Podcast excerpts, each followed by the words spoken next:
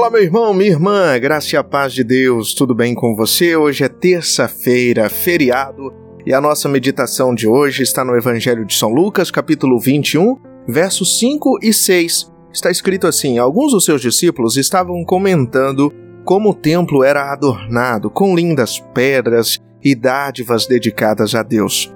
Mas Jesus disse: Disso que vocês estão vendo, dias irão em que não ficará pedra sobre pedra serão todas derrubadas.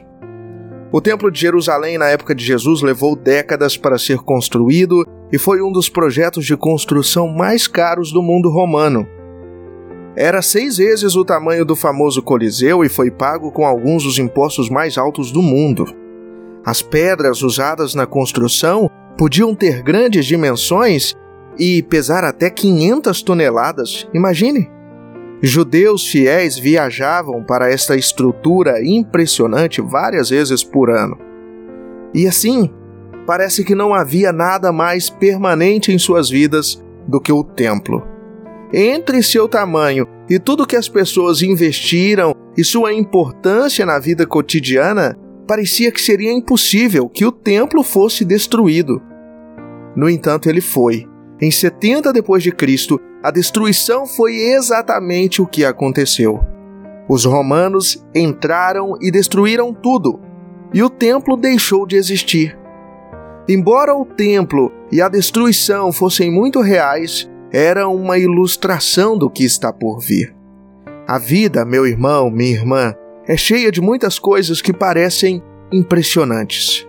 Coisas que são grandes demais para falir, para desaparecer, e parecem tão permanentes que nada as destruirá. Coisas que fazem parte do nosso dia a dia e por isso é impossível imaginar a vida sem elas. Edifícios, organizações, conhecimento e cultura um dia chegarão ao fim. É isso que diz nosso Senhor Jesus. Todos eles serão substituídos por um novo céu e uma nova terra. Jesus nos dá esses avisos não para nos assustar, mas para nos dar confiança. Mesmo quando o mundo parece estar desmoronando ao nosso redor, Jesus nos diz de antemão que o que parece permanente neste mundo acabará por desaparecer para que não encontremos nossa confiança em nada aqui e agora.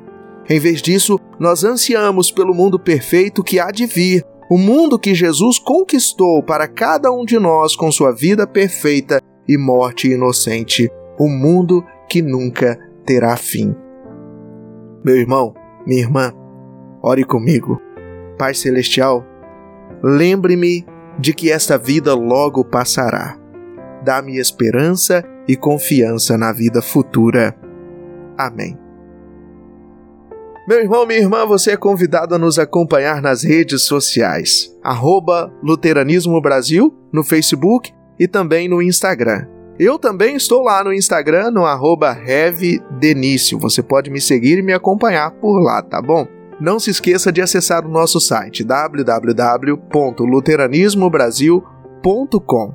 Estamos preparando estudos bíblicos para que você possa estudar a Bíblia conosco. Forte abraço, Deus abençoe você e sua família, em nome do Pai, do Filho e do Espírito Santo. Amém.